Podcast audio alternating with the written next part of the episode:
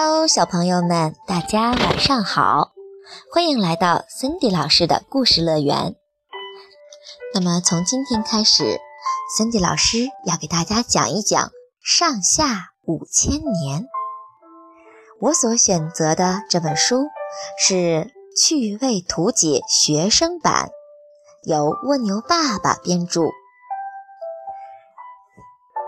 第二本书，第一个故事：汉室江山，东方帝国，刘邦约法三章。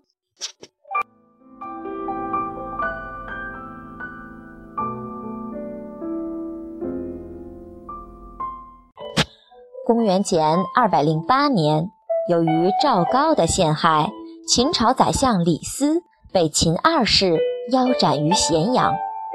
这件事过去后，赵高继任秦朝的丞相。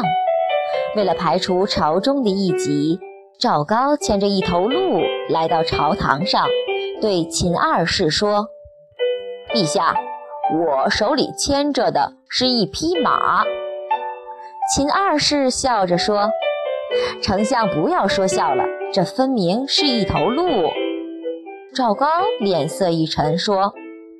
怎么不是马？如果陛下不相信，就让众位大臣们说说看。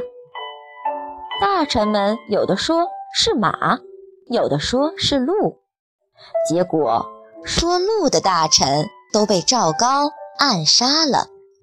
从此朝中人人自危，没有人敢反对赵高。这也是我们的成语“指鹿为马”的来源。公元前二百零七年，各路诸侯攻破武关，在距离咸阳不远处，赵高派心腹把秦二世杀了。他本想自己登上皇位，但怕进关的各路诸侯不服，就将秦始皇的长孙子婴立为秦王。子婴早就清楚赵高的本性，也看出了赵高的谋反之心。在他继位之后，就设计将赵高杀死，后又诛杀了他全家。此时秦朝上下一片混乱。不久，刘邦带领的义军也开始进攻武关。秦王子婴派了五万人马守关。刘邦采用谋士张良的计策。派兵在武关附近的山头上插了无数的旗子，以迷惑敌人。另派将军周勃带领全部人马绕道武关东南，从侧面打进去，杀死了守将，消灭了秦军。刘邦的军队进了武关，驻扎在坝上。秦王子婴觉得大势已去，便带领朝中大臣投降了刘邦。刘邦进入咸阳之后，召集附近各县的百姓，对他们说：“你们被秦朝残酷的法令害苦了，今天我来到了这里，就不会再让大家吃苦了。从今天开始，秦朝所有的法令都废除了。今天。”我跟诸位老乡约定三条法令：第一，杀人的偿命；第二，打伤人的判罪；第三，偷盗的要判罪。判判罪的轻重要看犯罪的轻重而定。刘邦这次在咸阳与百姓的约定，就是历史上著名的约法三章。百姓听了刘邦的约法三章，高兴得不得了，争先恐后的慰问刘邦的将士。从此以后，刘邦的军队给关中的百姓留下了好印象，百姓们都希望刘邦在关中做王。但是刘邦担心项羽进了关中后不会放过自己。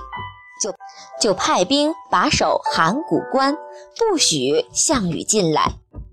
当项羽的军队到了函谷关，守关的将士说：“刘将军有令，无论哪一路军队都不准进关。”项羽听后十分生气，嘴里连连叫骂，决定攻打函谷关。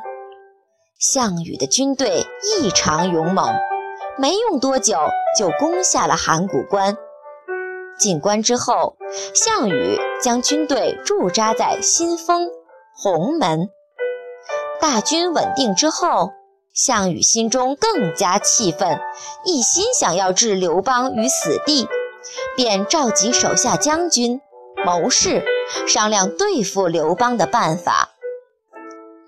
人物介绍：刘邦出生于公元前二百五十六年，去世于公元前一百九十五年，是汉朝的第一个皇帝，称汉高祖。